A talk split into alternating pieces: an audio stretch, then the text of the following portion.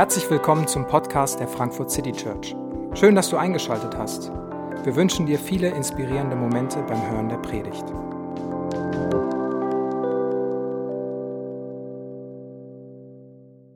Hallo, guten Abend. Mein Name ist David, ich bin Pastor hier in der Gemeinde und äh, wie jeder andere auch gehe ich öfter einkaufen. Und eines der schlimmsten Dinge beim Einkaufen, finde ich, ist an einer langen Kasse zu warten. Und wenn da noch Leute sind, die dann noch mit der Karte zahlen wollen und dann nicht den PIN eingeben oder noch schlimmer sind die, die 15,73 Euro mit einzelnen Centmünzen selber aus dem Geldbeutel rauskramen, dann finde ich das schon immer nervig, wenn man so lange da warten muss.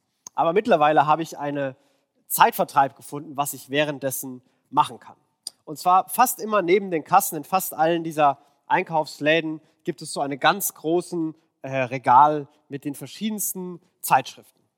Und ich gucke mir das da dann mal an, weil ich mir so denke, ja, was, was verkauft sich denn? Was interessiert denn die Leute? Was wird denn so gelesen? Und ich finde es spannend, dass so eine ganze obere Reihe sich einfach nur damit beschäftigt, wer gerade schwanger sein könnte. So, also sonst steht da anscheinend nichts drin, wo ich mir denke, so, warte neun Monate, dann weißt du es ganz sicher, musst du kein Geld ausgeben für irgendeine Zeitung. Dann kommt so eine Reihe mit verschiedensten Sportarten und Sportzeitschriften und welcher Trainer wird da und da neu und welcher Spieler wechselt dorthin.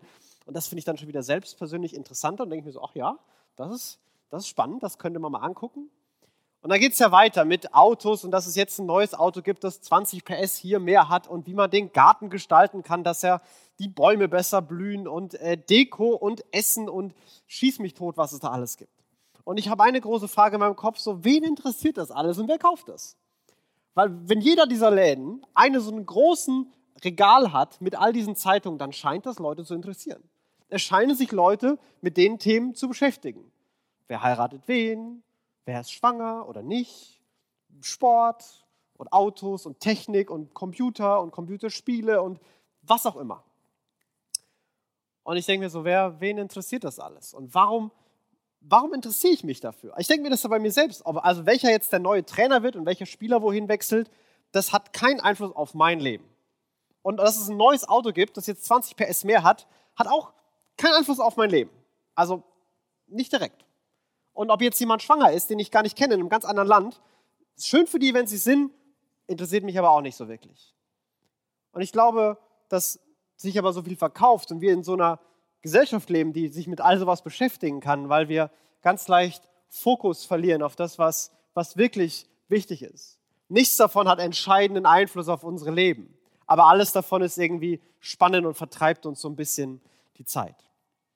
Und Paulus schreibt diesen Kolosserbrief an eine Gemeinde, die sich anscheinend so ein bisschen in, in Spekulationen und verschiedenen äh, Weltanschauungen verloren hat, die gut angefangen hat, die einen tollen Glauben an, an Gott erlebt hatte, die als den, deren ihre Liebe praktisch geworden ist, aber die dann, äh, eine Übersetzung übersetzt, sich mit hochtrabendem Unsinn beschäftigt haben.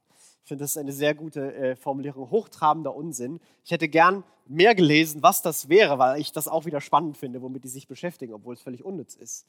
Aber was Paulus in diesem Brief versucht und was wir die nächsten Wochen versuchen wollen nachzuempfinden und zu erkennen, ist, Paulus versucht in aller Ablenkung, in allem Alltag, in allem, was, was los ist, so eine, eine Schneise zu schlagen und den Fokus auf, auf das, was wirklich zählt, das, was das Leben dieser Leute wirklich prägt und wirklich verändert, den Fokus darauf wieder zu richten. Und diesem ganzen Brief, den wir jetzt über sechs Wochen beschäftigen, uns damit beschäftigen wollen, versucht er, glaube ich, eine Botschaft rüberzubringen, die sich zusammenfassen lässt in Jesus ist in mir und verändert alles. Das versucht Paulus den Leuten, die diesen Brief lesen, zu sagen. Jesus ist in mir und verändert alles. Und wir werden heute über das erste Wort darüber nachdenken. Jesus. Wer, wer ist das eigentlich? Und dann die nächsten beiden Wochen in mir. Wie, wie funktioniert Beziehung mit Jesus? Und wie gibt es diese Verbundenheit, dass, dass, dass Jesus in mir ist oder sein kann. Und dann noch drei Wochen, was, was will er alles verändern? Welche Bereiche unseres Alltags, unseres Lebens sollen sich dadurch verändern? Jesus ist in mir und verändert alles. Und wir wollen beginnen mit dem, wie Paulus beginnt. Er versucht, diesen Leuten, um sie zu fokussieren, um ihr Leben wieder auf das Wesentliche zu konzentrieren, versucht er ihnen Jesus vor Augen zu malen. Und er macht es mit einer, einer, einer Hymne, einem Art Gedicht, wie wir gerade auch gelesen haben. Und ich muss sagen, es fällt schwer, dazu überhaupt viele Erklärungen und Ausführungen zu machen, weil es so ein, so ein Text ist, der sich so mit Superlativen darüber, wer Jesus ist, überschlägt. Und ich will trotzdem versuchen, dass wir dem ein bisschen näher kommen, weil Paulus in diesem Text, glaube ich, drei Ideen versucht uns zu sagen, wer Jesus ist. Jesus ist der, der ewige Gott, Jesus ist der eindeutige Sieger und Jesus ist der einzigartige Erlöser.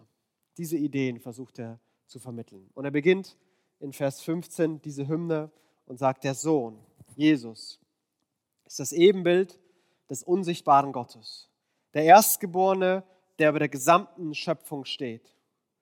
Der Sohn ist das Ebenbild des unsichtbaren Gottes, der Erstgeborene, der über der gesamten Schöpfung steht. Jesus ist das Ebenbild des ewigen Gottes. Er ist genau wie der ewige Gott. Aber in Jesus wurde der, der Unbekannte, der Verborgene, der Unsichtbare Gott sichtbar und bekannt. Er ist das Fassbare, Greifbare, Erlebbare, Erkennbare. Ebenbild Gottes, der als, als Erstgeborener über aller Schöpfung steht. Und Erstgeborener, die Idee ist hier, ist die, der autorisierte Erbe, der den, der den Besitz, der das Eigentum des Vaters verwaltet. Und Gott gehört die ganze Welt. Er ist der, der autorisierte Erbe, der gerade die ganze Welt, die ganze Schöpfung regiert. Damit kann nicht gemeint sein, dass Jesus ein Teil der Schöpfung ist und selbst geschaffen ist oder weniger als Gott wäre. Denn es heißt ja ganz am Ende, der über der gesamten Schöpfung steht. Er steht außerhalb der gesamten Schöpfung. Es gibt keine Naturgesetze, an die sich Jesus, der ewige Gott, halten muss keine Regeln, die irgendwer aufgestellt hat, an die, an die man Jesus festnageln könnte. Er ist der ewige, transzendente Gott, der jenseits von Raum und Zeit, hoch über allem, regiert und herrscht. Und Paulus ähm, bleibt bei dieser Idee und geht weiter, sagt, denn durch ihn wurde alles erschaffen, was im Himmel und auf der Erde ist, das Sichtbare und Unsichtbare, Könige und Herrscher, Mächte und Gewalten. Das ganze Universum wurde durch ihn geschaffen und hat in ihm sein Ziel. Durch ihn wurde alles erschaffen, was im Himmel und auf der Erde ist, das Sichtbare und das Unsichtbare, Könige und Herrscher, Mächte und Gewalten. Das ganze Universum wurde durch ihn geschaffen und hat in ihm sein Ziel. Zweimal sagt Paulus hier, durch Jesus wurde alles geschaffen. Die ersten Kapitel der Bibel beschreiben diesen Akt, wie geschaffen wurde. Das heißt, Gott spricht und es wurde. Und der Apostel Johannes nimmt das auf und sagt, am Anfang war das Wort und das Wort selbst, das da gesprochen wurde, das alles geschaffen hat. Ja, Jesus selbst ist dieses ewige Wort und ist selber Gott. Und durch Jesus ist alles erschaffen. Alles, was man sieht und alles, was man nicht sieht. Alles, woran man glaubt und alles, woran man vielleicht auch nicht glaubt. Alles, was es gibt und jemals geben wird alle Könige, alle Herrscher, alle Mächte, alle Gewalten. Ob das sichtbare, greifbare Mächte sind, wie, wie staatliche Gewalten, oder ob das unsichtbare Mächte sind, wie irgendwelche Geister, Engel, Wesen oder Dinge wie Angst, die Macht über Menschen hat und Menschen gefangen hält, oder, oder Mächte wie Liebe und Freundschaft, die Menschen zu unglaublichen Heldentaten manchmal befähigen kann. All das ist durch Jesus geworden, hat seinen Ursprung in Jesus und alles, sagt Paulus, alles findet auch sein Ziel in Jesus. Wir haben das vorhin gesungen, das allererste Lied, Ursprung und Ziel. Und genau die Idee baut Paulus hier auf. Jesus ist der Ursprung von allem und alles findet auch in Jesus sein Ziel. Er hat alles gemacht und er hat alles auf, auf sich hin gemacht. Was mit dieser Idee gemeint ist, dass Jesus das dass alles sein Ziel in Jesus hat, ist zu sagen, dass alles wurde gemacht, weil es andeuten soll, wer Jesus wirklich ist. Alles wurde gemacht, weil es andeuten soll, wie großartig und wunderbar Jesus ist. Familie wurde gemacht, um die Treue und die Gemeinschaft und die Liebe Gottes anzudeuten. Freundschaft wurde gemacht, um, die, um, um, eine, um eine weitere Form von, von Miteinander, von Gemeinschaft anzudeuten. Autoritäten wurde geschaffen, um zu zeigen, was für ein Nutzen es sein kann, wenn eine gute Autorität, eine gute Herrschaft, eine gute Regierung besteht. Er hat Blumen gemacht und Farben, um zu zeigen, wie schön und kreativ er ist und das Faultier, um zu zeigen, wie viel Humor er hat. Ich glaube, bei jedem kannst du finden, was es andeuten soll. Das soll alles andeuten, wer Jesus ist. Alles findet in ihm sein Ziel. Alles wurde auf ihn hin geschaffen.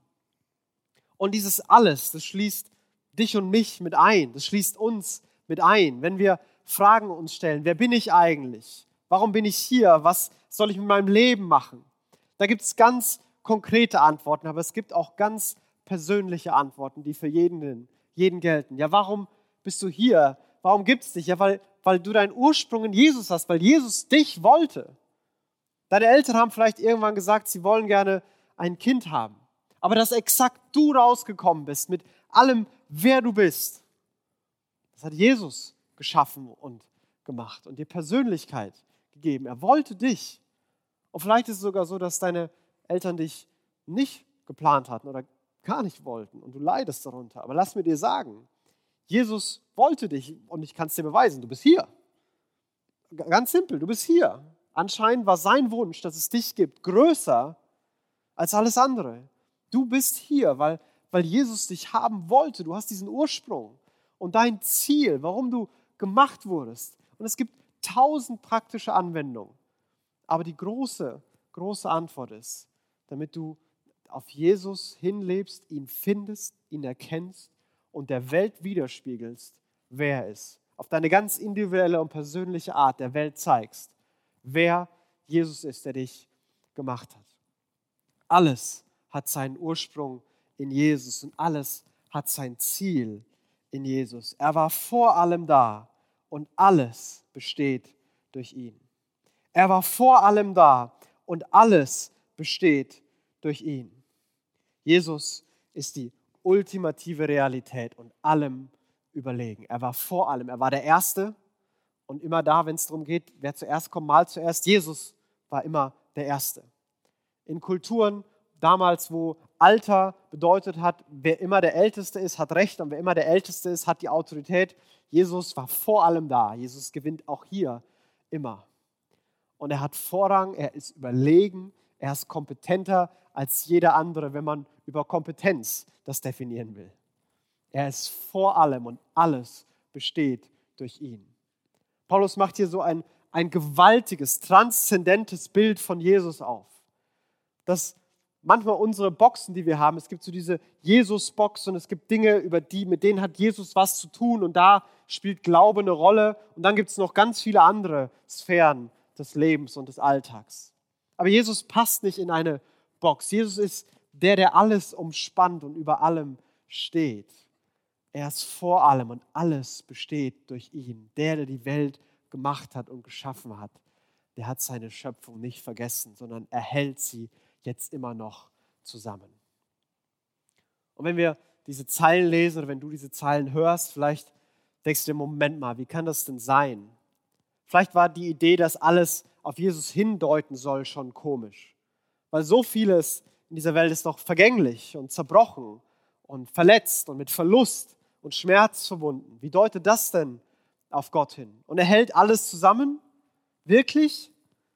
Mein Leben fühlt sich manchmal nicht so an, als hätte da jemand alles in der Hand. Da fliegt mir alles um die Ohren. Da habe ich nichts im Griff. Wie kann es denn sein mit so viel Vergänglichkeit und so viel Leid in der Welt? Wie können denn solche Sätze bestehen bleiben über Jesus? Wie kann das denn sein? Und Paulus geht, geht weiter und nimmt auch diese Linie auf. Er ist das Haupt der Gemeinde, das Haupt seines Leibes. Er ist der Anfang der neuen Schöpfung, der Erste, der von den Toten auferstand. Denn nach Gottes Plan soll er in allem den ersten Platz einnehmen. Er ist der Anfang der neuen Schöpfung, der Erste, der von den Toten auferstand. Der Erste, der von den Toten auferstand. Jesus erhält seine Schöpfung sogar so, indem er Vergänglichkeit überwindet, indem er der Erste ist, der von den Toten aufersteht, der sagt, ja, Schöpfung ist vergänglich. Und ja, da gibt es Leid und Schmerz, aber ich komme in die Welt, damit alles, was zerstört ist und alles, was gebrochen ist, von meiner, von meiner Gnade verändert, geprägt und geheilt wird. Und letztendlich, muss ich dir ehrlich sagen, kann ich die Frage, warum das alles, warum Schmerz, warum Leid, warum Tod, warum all das nicht beantworten. Meine, meine Antwort, zu der ich zu 100% stehe und die ich dir auch beweisen kann, ist, ich habe keine Ahnung. Das ist meine Antwort auf die Frage.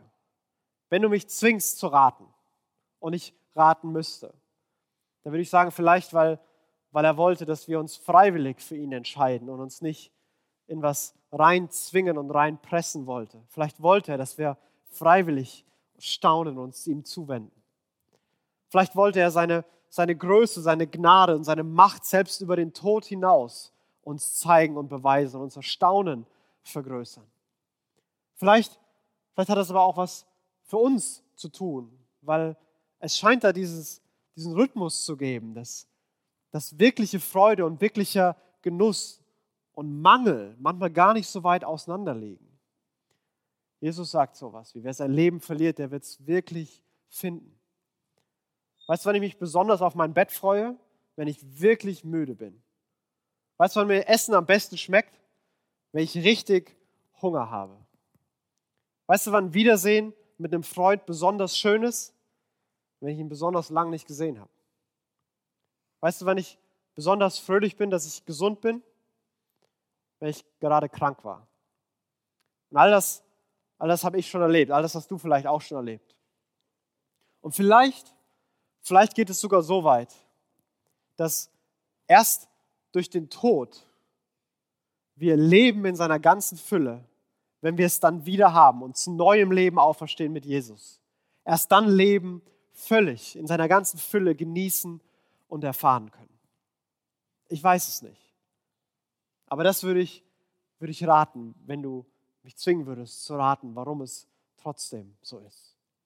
Er ist der Erste, er ist auferstanden, er hat Vergänglichkeit überwunden, Tod überwunden und er ist jetzt das, das Haupt, der, der Kopf seiner Kirche.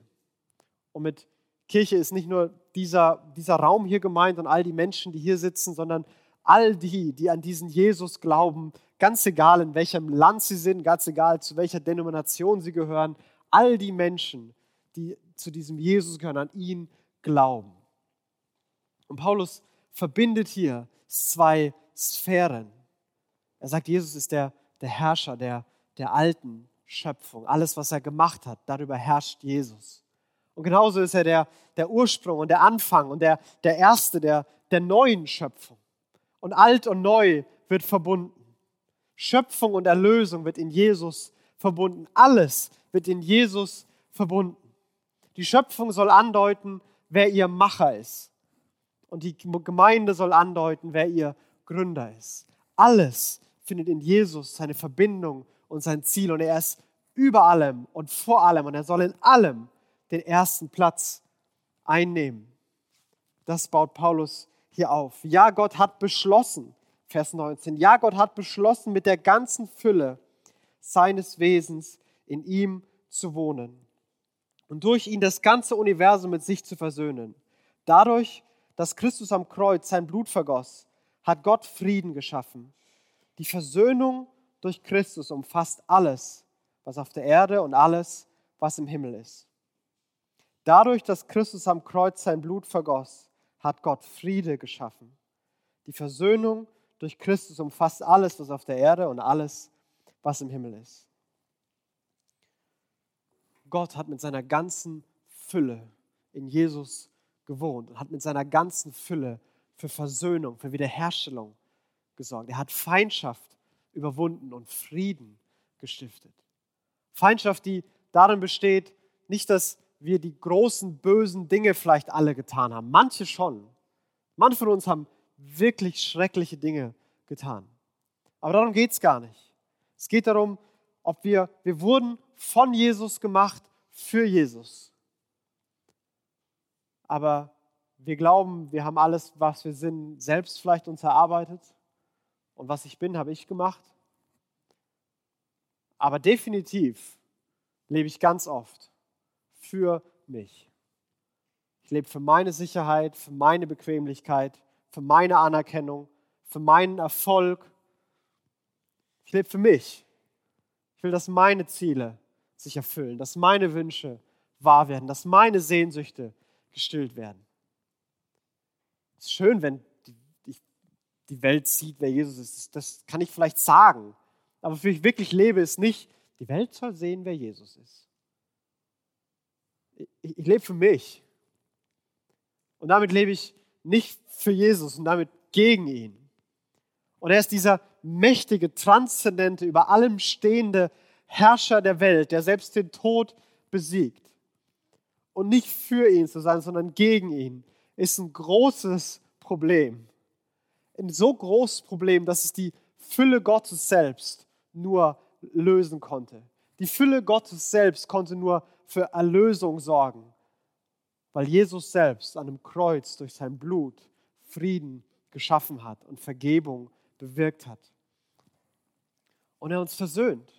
Er hat Versöhnung geschaffen. Und Versöhnung ist ganz simpel die Wiederherstellung von einer Beziehung. Und er hat die Schöpfung wieder versöhnt, indem er Vergänglichkeit überwunden hat. Er hat das Problem der Vergänglichkeit gelöst, indem er selbst vergänglich wurde, an einem Kreuz gestorben ist, aber nicht im Grab geblieben ist, sondern auferstanden ist. Und er hat diese globale kosmische Ebene versöhnt. Aber er versöhnt auch die ganz persönliche Ebene, indem er meine Feindschaft, mein Ich lebe für mich und nicht für Jesus, mein Ich lebe gegen meine Bestimmung aufgehoben hat. Und alles, was Gott an berechtigter Weise, an, an Ärger, an Wut, an Zorn, an Strafe für mich bereit gehabt hätte, all das hat Jesus genommen und hat Feindschaft überwunden und erneuert dadurch jeden Menschen die Beziehung, die wir zu ihm haben. Und das gilt, das gilt für jeden, das bietet er jedem an. Auch ihr seid darin eingeschlossen. Früher lebtet ihr fern von Gott und eure feindliche Haltung ihm gegenüber zeigt sich in all dem Bösen, was ihr getan habt.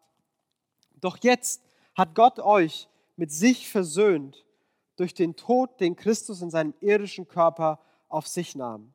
Denn Gott möchte euch zu Menschen machen, die heilig und ohne irgendeinen Makel vor ihn treten können und gegen die keine Anklage mehr erhoben werden kann. Er hat Beziehung wiederhergestellt und denn Gott möchte euch zu Menschen machen, die heilig und ohne jeden Makel vor ihn treten können und gegen die keine Anklage mehr erhoben werden kann. Durch Versöhnung möchte Gott uns verändern. Und Versöhnung ist tatsächlich der Schlüssel für Veränderung. Ich weiß nicht, was du für Assoziationen hast, wenn du das hier liest. So, du, Gott will uns heilig und makellos und ohne Anklage machen.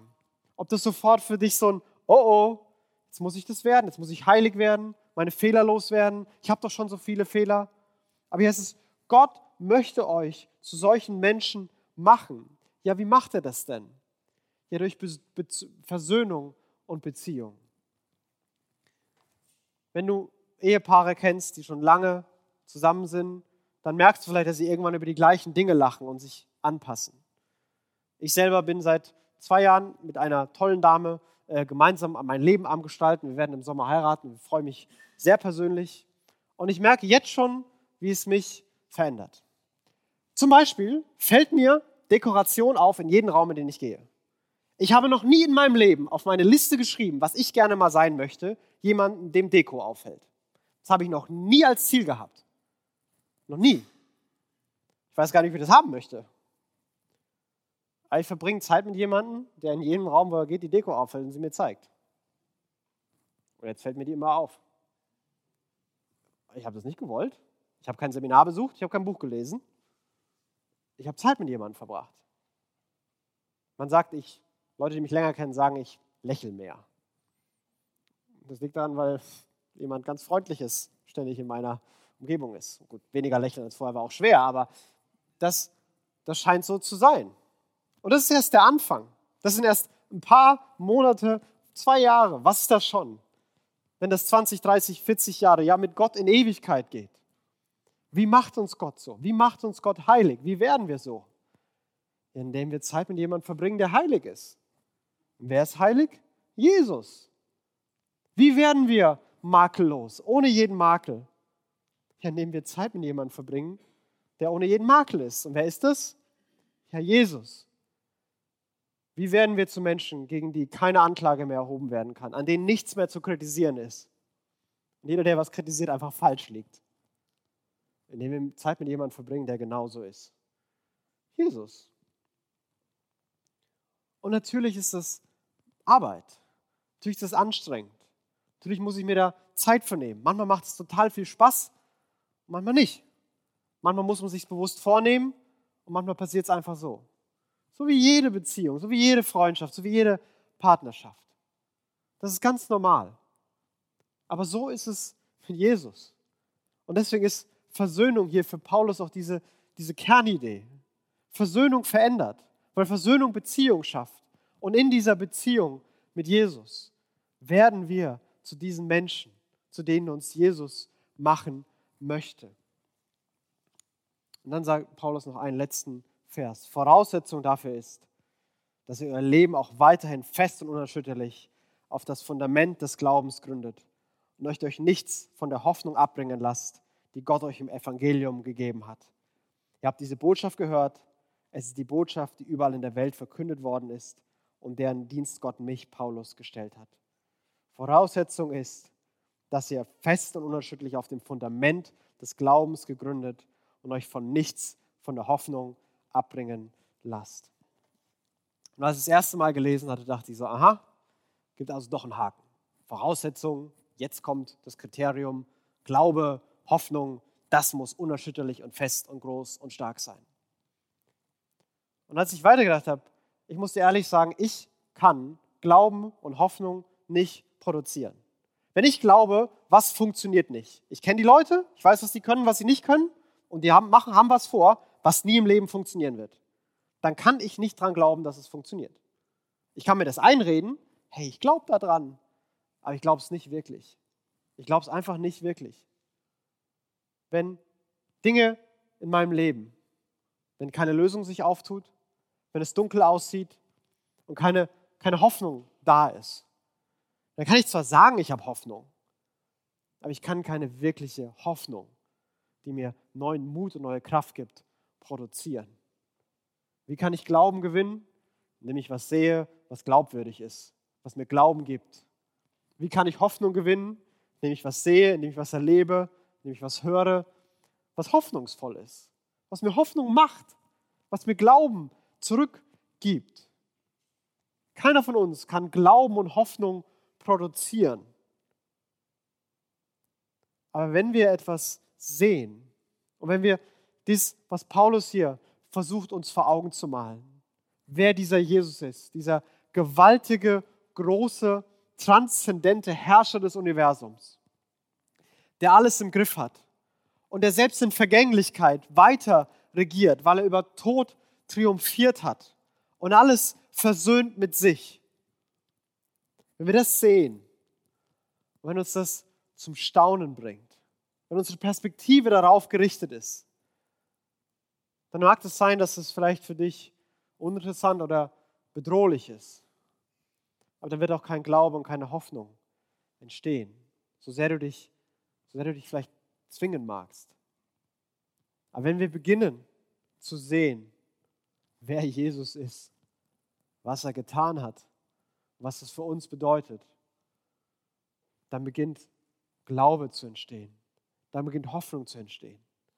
Und es ist so wichtig, dass wir unerschütterlich und fest darin bleiben und uns immer wieder Dinge vor Augen führen, die uns Glauben und Hoffnung geben. Dass wir dabei sind, dass wir Beziehung mit, mit Gott leben, im Alltag, ganz persönlich. Dass wir in, in der Kleingruppe dabei sind, dass wir im Gottesdienst dabei sind, dass Hoffnung entsteht, dass Glauben entsteht, weil wir was sehen, was uns Hoffnung und Glauben macht. Und deswegen feiern wir hier auch als City Church jedes Mal Abendmahl, weil es uns vor Augen führen soll, wer Jesus ist und was er getan hat. Dass der ewige Gott, der vor allem ist, der den Ursprung und Ziel von allem ist, was existiert, dass dieser Gott auf die Welt gekommen ist, ein Mensch aus Fleisch und Blut geworden ist, dass sein, dass sein Leib, sein Leib gebrochen wurde. Er die Vergänglichkeit am eigenen Leib gespürt hat, um die Vergänglichkeit zu überwinden und zu neuem Leben aufzuerstehen und uns Anteil daran zu geben. Dass sein Blut für uns vergossen wurde. Dass jede Anklage und alles, was man an uns noch kritisieren kann, er macht das noch, sie macht das noch, er kann das noch nicht, sie denkt immer noch das. Dass Jesus sofort aufsteht und sagt, nein, nein, nein, nein, nein. Dafür habe ich bezahlt. Dafür bin ich gestorben. Das ist weg, das steht nicht mehr dazwischen. Du bist herzlich eingeladen, in der Beziehung zu Gott zu leben und dich verändern zu lassen. Und so feiern wir Abendmahl und führen uns das neu vor Augen. Und ich möchte gleich noch ein Gebet sprechen. Und ich darf die, die Abendmahlshelfer schon mal nach vorne bitten. Ihr könnt auch gerne der Band schon was austeilen. Und ich möchte gern ein Gebet sprechen, dass wir Jesus neu sehen und Hoffnung entsteht. Jesus, ich will beten, dass du das Ebenbild des unsichtbaren Gottes, dass du jetzt in Zeit und Raum hineinkommst und deine Gegenwart uns zeigst, dass du uns zeigst, dass es dich wirklich gibt und dass, was wir hier gelesen und gehört haben, dass das wahr ist, dass du über allem stehst, dass du alles im Griff hast, dass du selbst die Vergänglichkeit überwunden hast und dass du uns in Beziehung zu dir einlädst. Jesus, du hast uns so lieb, dass du dein Leben für uns gegeben hast. Jesus, du lädst uns ein zu dir, weil du uns so sehr verändern und gebrauchen möchtest. Und ich bete, dass du jedem hier neu vor Augen malst, wer du bist. Du siehst die von uns, die zweifeln, und ich bitte, dass du den Zweifeln mit Geduld begegnest.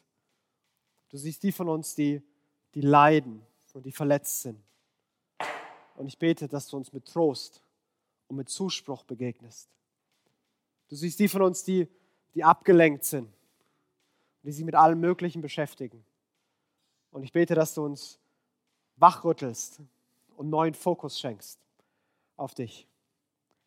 Und so, wenn wir Abendmahl feiern, wenn wir singen, Jesus, begegne du jedem von uns ganz persönlich und zeig uns, wer du wirklich bist.